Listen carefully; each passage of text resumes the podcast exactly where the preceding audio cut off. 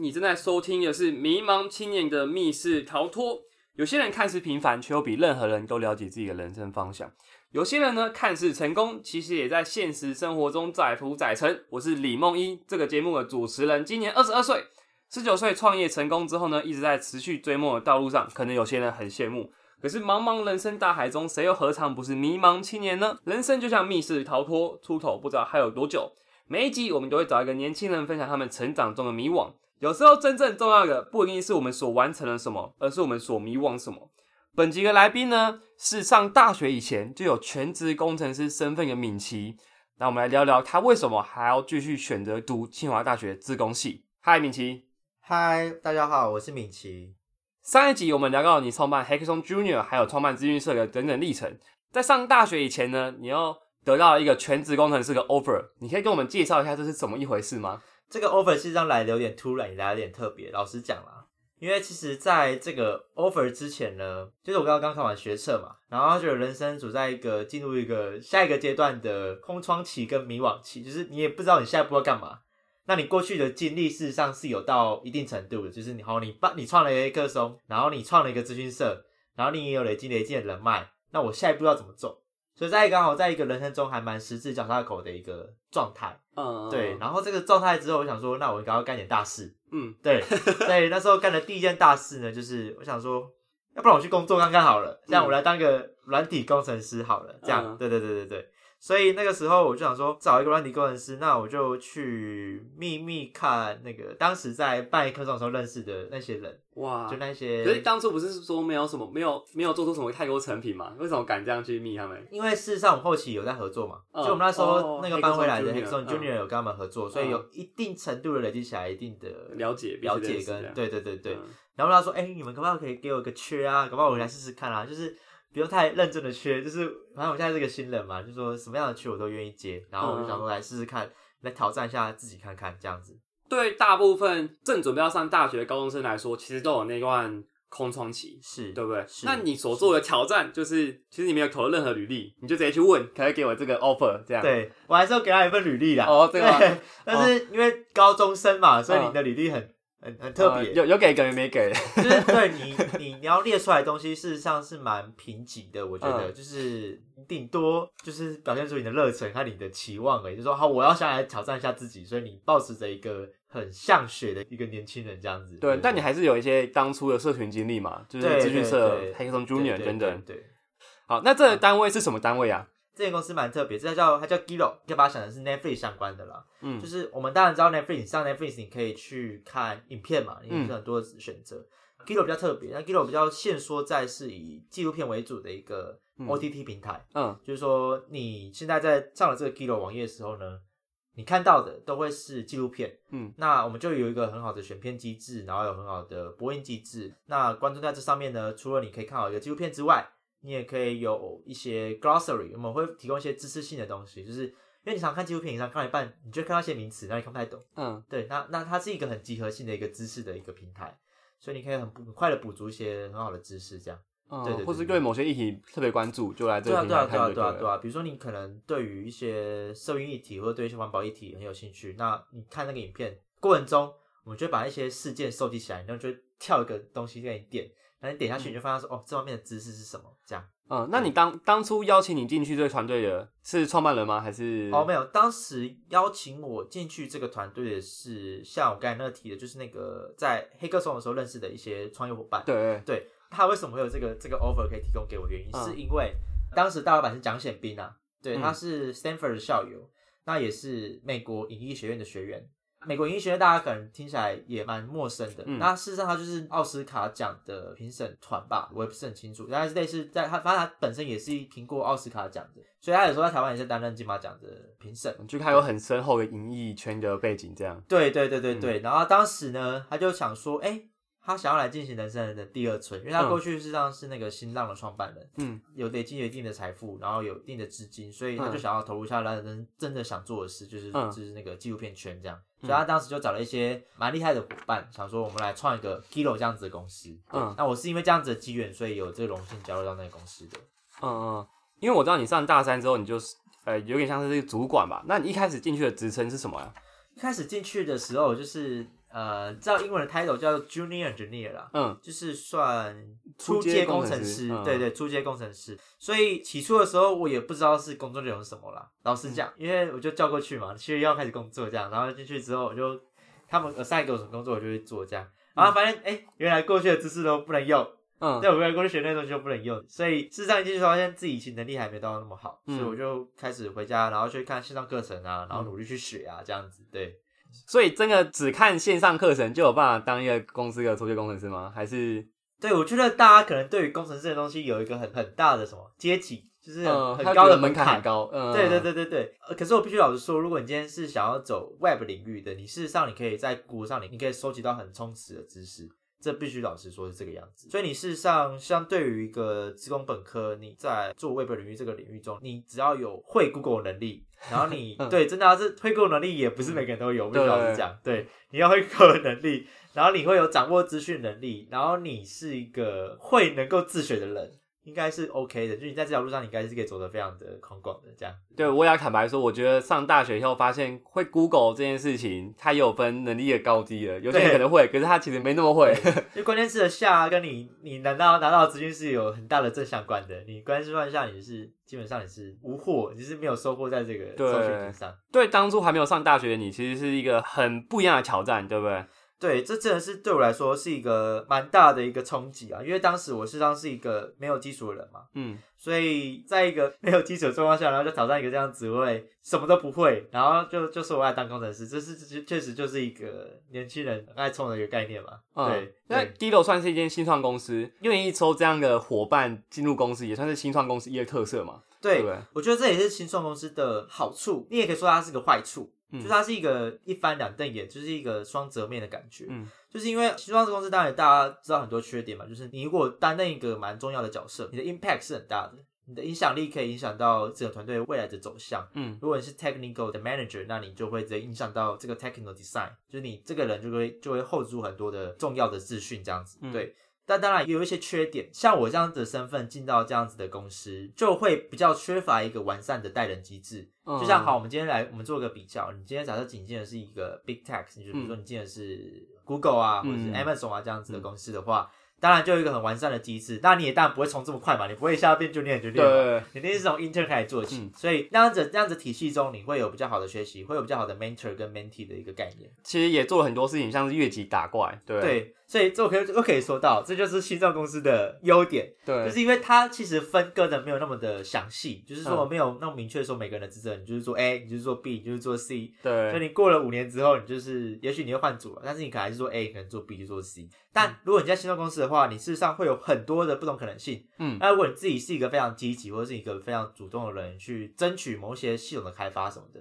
就会拿到会有一些资源这样子。对。所以哦、那个时候就是刚开始进公司的时候，我就发现当时要提啦，就是要提一个做一个 Gilo 的付费系统，嗯。然后就缺一个人来做这样子，所以我就自告奋勇嘛，就说嗯。没关系啊，反正我自己是一个爱学习的人，这样，嗯。所以我就是说我要去做这样。嗯。所以，所以整个这个那时候一开始的初阶付费系统，当然就我一个人统包去执行，嗯算是我在大一下学期的时候做到的第一件看起来最超乎自己想象的事。所以大家如果现在去 Gilo 付费什么，都是你那没有现时候写的，呃，现在吗？现在应该就现在就有被 refine 过了，因为哦后期人比较多嘛，所以就有嗯些 refactor 的动作这样。那你大三之后升上了主管的职位是吗？对，这个其实是蛮，这是这回应到 这新创公司的优点，就是说，好，假设你今天 impact 你有累积起嗯来，所以你慢慢的，你就在公司中你就有一些实力，嗯甚至说你有些声量，嗯你也累积了一定的经验，所以你是有技术能力的人，嗯，那慢慢的、很快的就会指论你的能力，嗯而不是指论你的年纪。嗯，对，那在这样子的状态下，我就因为过去我是一个相对来讲是一个蛮爱去尝试，也蛮爱去争取事情的人，嗯所以我就在算快的时间点啊，我就担了一个主管的角色。那到后期当然就负责在做一些系统设计跟规划的一些工作。这样，嗯，那你当初的职称是什么啊？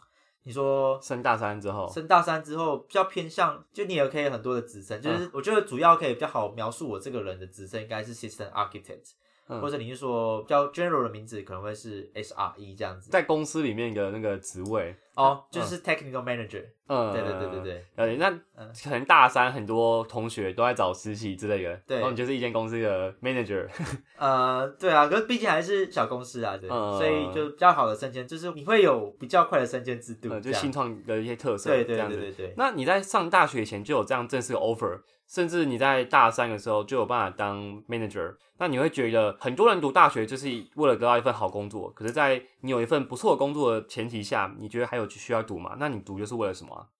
嗯，我觉得很多人去阅读我自己的故事的时候，嗯。会有个误解，对，就是会觉得说，哎、好像我高中毕业我就可以来当工程师了嘛，嗯。我干嘛去念一个四年的的学科？看起来又又要花点钱，然后你要考那个很讨厌的学测，你要去累积这种时间，然后还有一些金金钱成本，然后去累积一个学品这样子。嗯那为什么？为什么要做这件事情？我觉得是一个很多人会抱持的疑问。我确实这个疑问，在我大一的时候，是我人生中一个最大的疑问。嗯对对，就是 嗯我到底为什么现在在在这地方念书这样？嗯但是呃，过完四年之后，其实我想法是改变的。嗯我反而觉得念职工系是必要的，嗯是相对来讲，你你成为一个工程师一个很重要的条件。嗯原因是因为我觉得大学四年来讲，它培养你的是一个系统思考的架构，它会让你去想一件事情的时候是有组织的，是有概念的。你在运用这些工具的时候，或是运用这一些概念知识，我们谈演算法，我们谈资料结构，那你做这些东西在 apply 的时候，你事实上是有个想法在的。嗯我知道说哦，因为我因为要做这件事情，所以我去 tune 了这个东西，所以我让它变得 performance 更的好一点。就这个架构，我觉得是必须要完成四年你才能拿到的一个能力。尤其啊，我觉得尤其一个更重要的概念是，因为我现在走的是 Web 领域，对，但是因为我们现在是念的是清华大学资讯工程学系嘛，大家当然对于青交的一个你是理科毕业，你应该马上就会去足科足科，不对对对。嗯那我必须老实说，嗯。你念完清大四年，你去足科你是比较比较充足的，嗯。甚至当然大家都念 master 两年了，就是你那个六年念完之后，你事实上是比较有技术背景的，对，别人比较信服你，你在足科你会比较吃香。呃，起薪也比较高之类的。对哦，对，讲到起薪嗯就是很夸张啊，就是当然那个毕业第一年可能就超过我现在的薪水了，还是毕业第二年差不多差不多，对对对。嗯对，读资工系之后，除了你说学校比较有系统的知识框架，那还有什么不一样的体会吗？在大学过程中哦，我们除了修自工系的课程之外，我当然还会去有一些通识课嘛，或者是一些额外课程。这应该也要呼应到我自己的个人特质，嗯因为我这个人是一个蛮喜欢去广泛摄取知识的一个人，因为我觉得多元性思考的这个概念奠基在你有没有多元性吸收概念。嗯那如果如果多元吸收概念是一个很充足的，你是有去补足这方面的知识量的话，那你的想法会比较 diverse，那你会比较容易想出一些比较特别的可能性。嗯，所以事实上，我就会我就会去学很多不一样的课程，比如说人社院的课啊，听起来跟自工根本就是完全没关系。那种北极和南嗯极这样子就是完全完全就是两侧这样子。但是我发现学这样子不同学科的知识，事实上带给我的的能力的素养培养是很重要的，因为我发现我在思考的时候，我不会这么的专注在自工系的培养思维上。对，嗯这是我觉得在过去我很难不进大学就可以学到的一个概念。那我觉得第二个，是因为我们事实上我系上也有专题，我们系上有个专题的那个这个环节，嗯，对，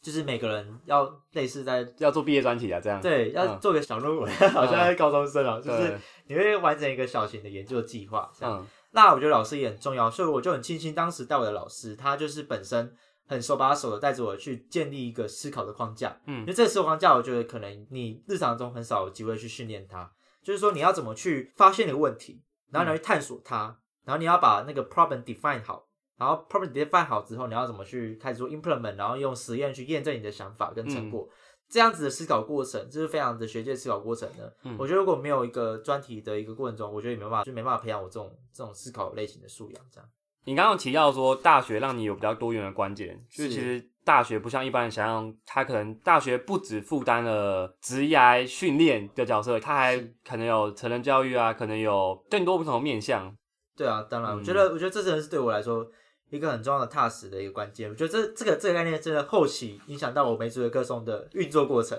必须老实讲，这影响的非常大。这样，对，因为像像你也提到梅组黑客松嘛，你高中的时候就主办过黑客松活动，为什么你大学又接了这样黑客松活动？你觉得对你来说意义是什么？其实你刚才问这个问题，我觉得也蛮有趣的。就像那时候我决定要接梅竹的歌松的时候，我在 FB 的 post 说我担任总召嘛，嗯，然后现在刷一排留言就说你怎么在黑客松，你怎么在黑客松，怎么在黑客松 对这样，对。呃，我觉得我觉得这个问题蛮有趣的，因为因为事实上黑客松对我的人生来说意义好像也蛮重大的啦，就是每个阶段都有着黑客松的一个一个现身。那当然，在我人生中的每个阶段，我想做的主题还有我思考的方式，事实上也做了很大的变革。像我大学在办黑客松，就是清大跟交大合作的一个黑客松。那在美黑客松这个活动中呢，我试着想要做的主题，当然就是。比较偏向于是一个跨领域思考，跟企业就是跟企业媒合的，或者说跟政府合作的这样子，比较社会实践面的一个想象，这样。对。就是那个那个，我觉得跟我高中的时候办一个这种至少成绩已经差了一个距离的这样。啊，你高中是首创嘛，所以你其实你大学要接美术黑客松，当时已经办到第六届了。对，这其实美术黑客松本身是一个企业导向型的一个松，对，所以我每一年都会跟一些蛮大型的企业做合作。嗯。那大家一定听过，比如说这个 Microsoft、Line、KKBox，嗯，可能。大家应该都听过了，应该应该是要听过的，对对对对对 对对。那但我们就每一年都会这样跟一些企业，然后说媒合啊，去做合作啊，这样，所以已经跟企业培养了一些还不错的关系。那在举办过六届，你准备要举办第七届，你有跳过什么旧有框架，做出什么改变吗？对哦，我觉得这可以分成两个部分来讲，第一个部分是成员面的部分。那成员面的话，呃，因为在前期我在办一个的时候，我们基本上都是以自贡系为 base，就是你很容易在这个社群中，你会看到很多的自贡系的人。对，那也合理嘛，因为你今天是叫黑客手，对你，你其他系来好像有点尴尬这样。所以事实上，就自贡系成员是大众的。但是我觉得我在这个任期做了一个很大型的挑战，也是一个我的目标。我的目标在于说，我们必须去扩展这个社群的参与人，我们不能那么再聚焦在资讯人员上。既然我们要扩展这个活动的参与人。我们首先必要的就是先扩展筹备人员的参与的那个 diverse，对，所以筹备人员的 diverse 是我能够掌控的，所以我第一步当然我就是说，我们让世界上不同的科系的人、不同学院的人都一定要有一定的比例在这个组织中，让这组织的成员的组成的多元性是拥有的。在这样子的情况下，为什么要做这样子的策略？原因是因为很显然的，在不同学院的人组成起来的团队，我们能够提出来的意见通常都会比较多元，因为每个人会带着自己的思维、跟自己的思考、跟人生经验去提出自己对某件事情的想法，所以我觉得这某种程度也促成了我在办黑客松的时候一个很重要的目标，就是我等下要讲的类型改造，因为我们事实上想把类型改造到成比较偏向于跨领域实践。或者是说社会实践这方面，嗯，因为科技说到头来，它就是一个工具，是对，它还是要回归到社会实际上的问题。对，我觉得这个非常的重要，因为如果我们今天只是科技人的圈子里面在玩的话，我们就很容易去遗失掉很多可能。我举个例子好了，像比如说假新闻这种东西议题好了，假新闻这种一些议题呢，基本上如果我们过去当然可以有一些社会学的分析统计方法，或者是一些其他方法去做。但是我今天如果能够结合资讯，我们通常可以看出一些不一样的可能性。嗯，我们可能有一些比较快速的一些辨析的过程啊，或者是比较敏捷、比较智慧的一些辨析的过程。那这个东西一定是要跨学科的去探讨、去实践才有可能。嗯，那你要有跨学科的探讨跟实践，你必须要制造一个场域。这个场域事实上是能够让不同的身份的人都能够参与的。嗯，所以我们可以发现说，这里是有机会的，这里是有空间的，嗯，可以让这东西是发生的。这样。不过我觉得改组过程中，我们那时候好像。也没那么顺利耶，为什么？因为那时候改组的时候，因为我刚才讲了嘛，我们前面六届都是企业导向的，那突然你跟你跟别人说，哎，不好意思，我们今年要不一样喽，我们今年要改成一半一半哦，是这是怎样的？我就没跟人家讲清楚这样子，所以一开始的话，我们实际上也蛮纠结的。老实讲，我们就是说，我们到底要怎么去采取那个策略？就是我们要怎么去分配这一次的转向的一个比例？就是我们到底要企业导向我们分一半，然后我们社会时间分一半呢，还是跨领域分一半这样子？事实上那时候我们也是做了一个蛮多的思考。那因为已经到第七届了，你在尝试做一些不同于以往的改变的时候，前面可能会干涉你吗？还是有什么意见？我觉得这个是一个蛮重要的，是我们每做会中有一个 culture，自己内部的一个传承下来的文化。文化对，就是我们基本上来讲的话，我们确保每一届的独立性，所以我们前任总招不会干任下一任总招的所有事务。这这其实是很多层面啊，包括你下任总招你没去找前任总招聊天，哇，前任总招不会主动去问下任总招。嗯，是一个小默契，就是我们希望做到的是说，因为我相信每一届都会有自己的想法跟自己的特色，就是他们可能组成人员不同，所以会有一些不一样的激荡、一些思考。更重要的是，我们要切割出那个独立性，所以每一届一定会自己可以想出一些自己想象中的道路，然后把黑客松进行到他们自己理想中的状态。在这其中，你们做了很多跨领域的尝试。当跨领域成为成为了一个未来的趋势，像清华大学也尝试想要做很多跨领域的学程啊。可是跨领域。终究还是要跨出一个新的高度才有意义。那你们当初做了什么跨领域的尝试呢？是是，像那个时候我们那时候在做的事情，我们做了一个一个新的 program 啊，这 program 叫做那个 Take Off。嗯那 Take Off 实际上蛮特别的，我们大概有几个主轴，嗯是我们经营的特色。第一个主轴是一定是学生出来讲，嗯对你主讲者，你不能是不能是什么讲师，你不能是什么业界大佬，你不能是什么，你只能是学生。对，嗯所以我们一定是以学生为 base，你的讲者一定是学生。那第二个特色是我们的演讲主题，因为我们大概办了六场嘛，我们每一场的演讲主题呢，一定要是科技 X 什么。嗯，，对，所以我们六场的过程中，我们实际上办了科技 X 教育、科技 X 新创、科技 X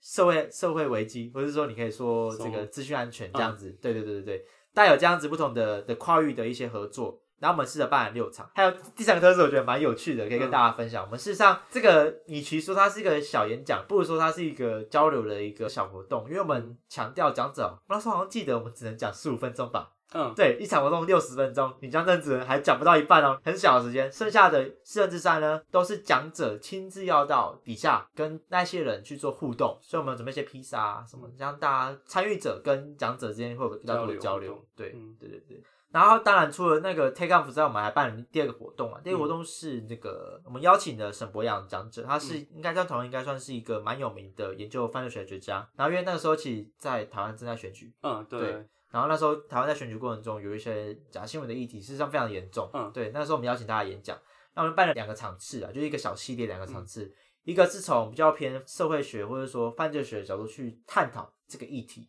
第二个小演讲呢是比较以自工的领域去探讨这个议题，嗯所以我们事实上就想要试着去整合说，好，今天一个一个一个单独的议题，那我们从不同的学科、不同的面向去谈它的时候，它应该会谈成什么样子？然后办一个小型的系列，然后让参与者能够知道说，哦，原来它可以一个议题可以衍生出这么多可能性，这样。嗯对对对对，嗯，那忽略那个那，帮我剪掉。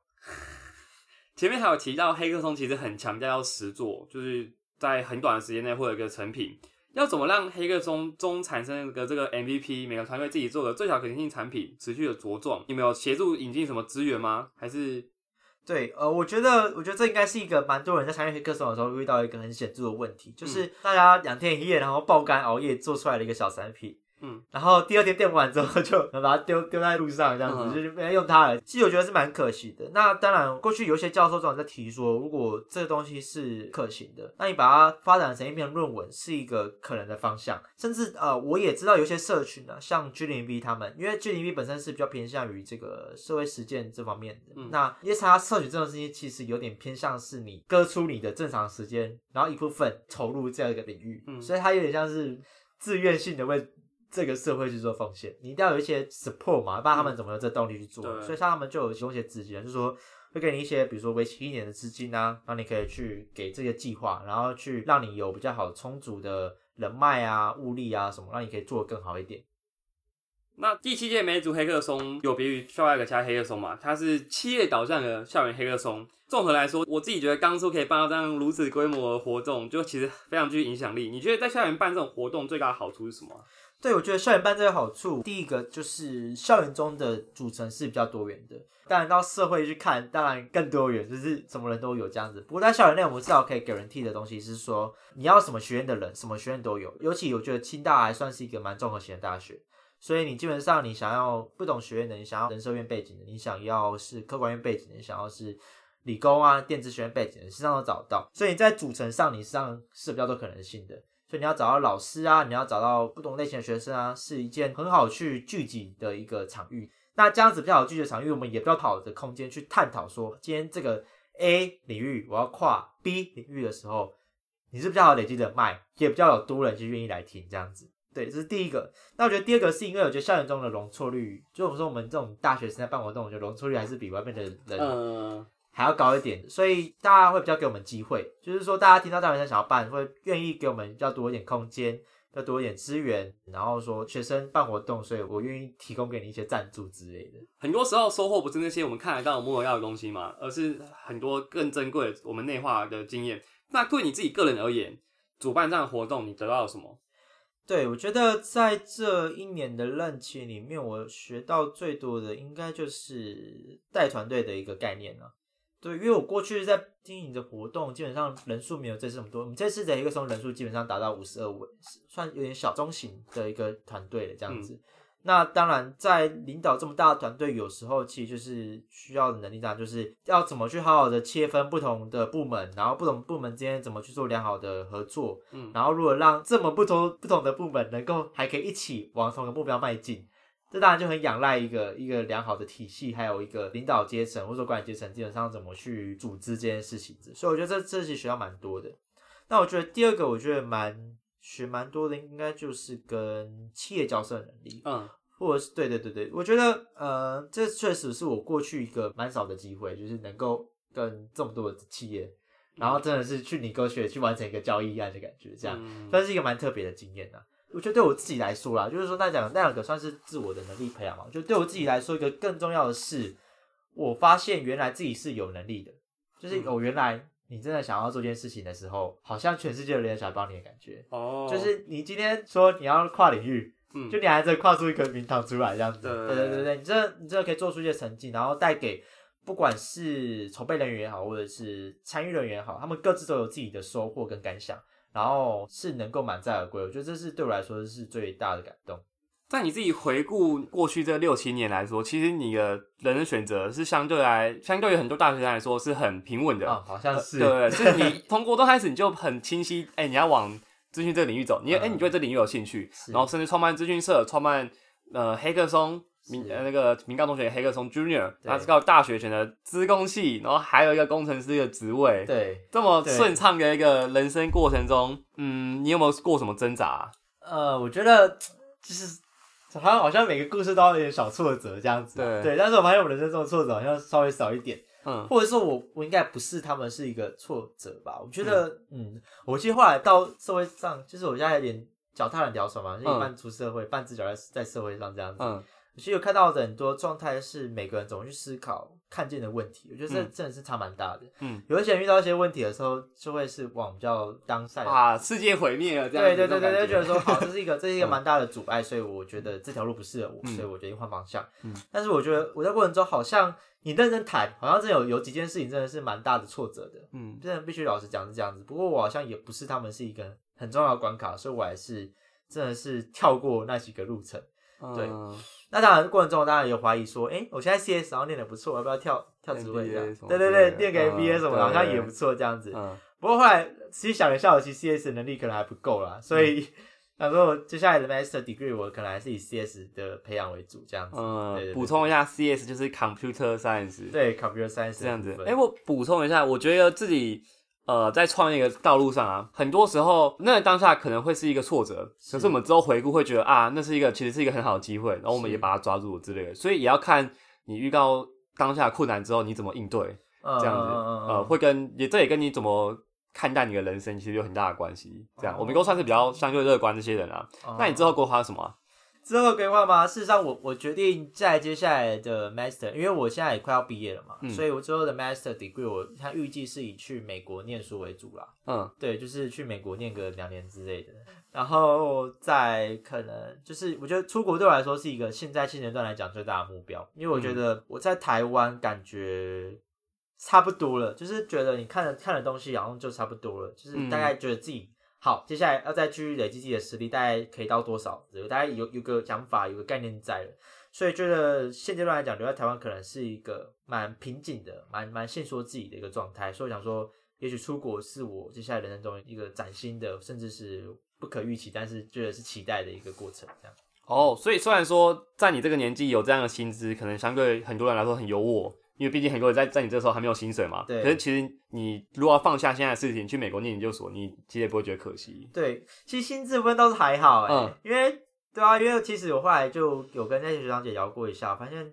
就真的台湾来讲，就是做那个电子还是做 IC，好像你两三年你没有破百是一件奇怪的事情，真的吗？对对对对对对对对对，所以其实很容易就会超过我现在的薪资，所以觉得薪资部分倒是觉得还好。我觉得比较可惜的地方，是因为我现在其实正在手上有个一个创业的案子在进行。不过现在出去，确定去美国，确实就是我把这份工作真的是就做一半而已，所以我就是没有把它生出来，没看到他从出生到的的过程，这样子我只看到他刚被孵出来那个状态而已，这样。嗯，就很像一个不负责任的爸爸，孩子一出生就跑掉这样子。对对对对对，大家那种感觉。那你之后会留在美国吗？还是你觉得念完研究所你会想要怎么？目前来讲的话，呃，当然能留在美国是好了，但就是我觉得这个到时候再看。嗯不过有短期目标来讲的话，一定是先往 CS 的领域迈进，然后我等到我自己的能力真的累积起来，就是说我真的有一定实力，然后我有一定的更好的管理经验来讲，那我就可以回到新创领域，然后可能就是以一个技术背景的人去支援一个新创的产业这样子。我觉得对我来这样子对对社会来说，甚至对我来说都是比较好的，这样对比较良性。你是不是很早就规划好要去美国念研究所啦？因为你大学资工系也甚至只念了三年半，就是大家都是念四年嘛。对对我其实，在大三的时候，我一直想要出国，就是觉得我一直想要出国啊，但是我一直不知道要去哪里。一开始真的不知道，嗯就是我觉得有点迷惘。老实讲，但是你这样讲好像有点小迷惘、欸。嗯就是在大三那个时候，就是确实有点不太确定自己接下来的方向是什么，因为确实，我觉得大三就是一个怎么说，人生的转捩点，就是你嗯再过一年之后，你就你要么就是去 master，要不然就是你去工作，要不然是怎嗯样的，就你一定要做个选择。那确实当时就是一个完全不知道自己要干嘛的状态，然后真的是很迷茫，在探索下一个阶段的可能性嗯这样。那后来决定要出国，其实很重要的原因是，像我刚才讲，比如说我为了去开阔自己的接下来的可能性，嗯就是台湾的可能太局限，所以我想要开阔一下自己可能性。那当然，第二个是因为看了太多从美国工作人的那个 media 还是什么的啦，就是看了美国的那些 YouTube 的时候，嗯就觉得说在那边还是有个憧憬，就觉得说好留在戏谷可能是一个自己毕生成为一个工程师应该要成为一样的样子，这样子。嗯，对，不管谈管理面上的的进取，或者是 CS 知识上的进取，我觉得都是对我来说，接下来是一个很重要的过程。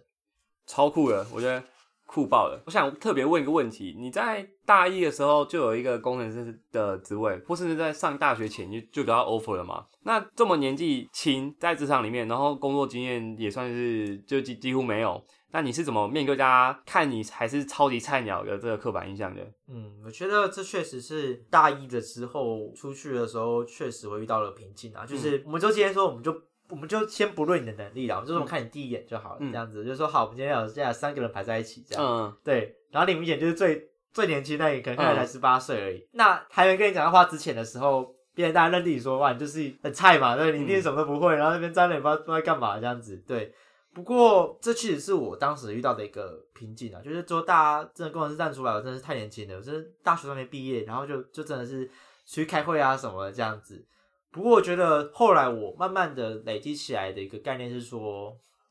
尽管大家对我的第一眼来说不是最好的，就是说可能会有一些外在因素的投射，看你的年纪，看你的外表，所以有一些刻板印象会建立起来。嗯但是我觉得要做到的事情是怎么让你讲出来的第一句话，别人对你会马上改观。嗯，对要充实内在。对，就是让自己的讲话出来的东西，让别人会惊讶到，甚至是被说服到，嗯是我后期努力的方向。就是说，好，没关系，这第一印象，我觉得这没办法避免，就是嗯我觉得人之常情啊。就是我们现在其实大家都会带着一定的眼光，在眼睛审视的时候，就会开始评断好你这个人的样子是什么了。但没差，就是让自己真的最后说出来的话，甚至展现出来的信心跟自信，那个东西后期好好培养起来，我觉得还是对我来说最重要的。这样，虽然这是大一的体悟，可是我相信对很多大四毕业出去的人来说，应该还蛮有价值的。可能对。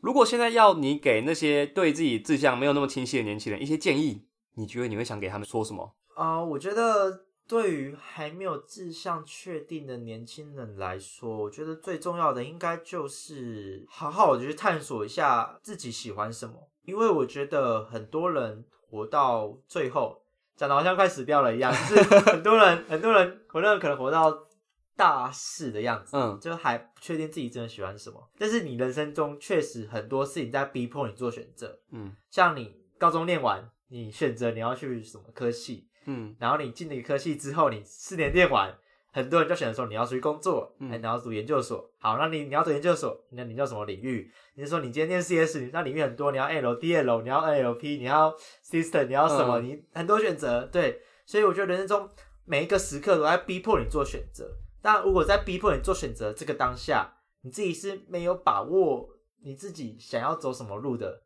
是痛苦的。嗯这件事情是痛苦的，是我觉得相对很痛苦的。所以我觉得比较好的状态是你好好的去探索一下你自己喜欢什么。那如果真的花费了心力，还是不知道自己喜欢什么，觉得最好的方式还是就照着前人的智慧走下去。嗯就是一定会有人给 advice，你一定有个样板，一定有一个人走了一个蛮成功的道路，你走下去，那你就照着他这样走下去，你一定至少你不会，你不会毁掉，你自己不会烂掉，你还是有一个方向，而且搞不好你在这方向的路途的过程中，你还可以看出一些自己接下来的可能性，这样。嗯，它不一定是最好的那个选择，可是至少对它不会太差，对而且它也是一起探索的一环嘛。对，没错，嗯，当然觉得这很重要。而且甚至我觉得之后，我觉得一个很重要的事情是，就是你的坚持的能力。就是你好，今天就打个比方嘛，好，你提议说，我十八岁的时候，你想要当个工程师，嗯，那有些人可能嘴巴讲过一句话，然后今天睡觉，明天忘记这样子。对，啊，有些人可能好，可能讲了一下，然后发现快要到六七八月，啊，快快要快要开学了，然后很多营队很多活动，所以就放弃。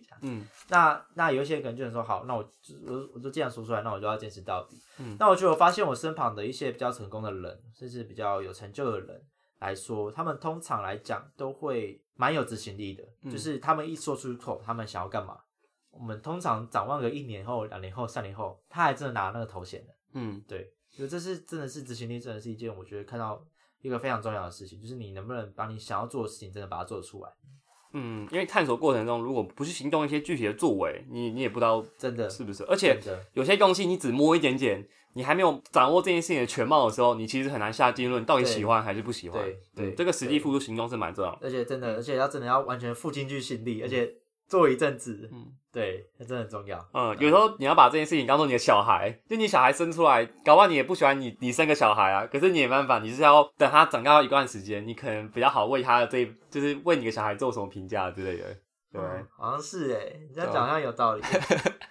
对啊，好，那我们非常感谢敏琪今天的分享，那也祝福敏琪接下来去美国念研究所可以顺顺利利，接下来要去当兵嘛，对对不对？对那祝你当兵的体验不太差。这样，那今天节目告一段落，感谢大家收听《迷茫青年密室逃脱》，我们在每周一、每周五都会更新更新的内容，欢迎大家收听，谢谢。谢谢。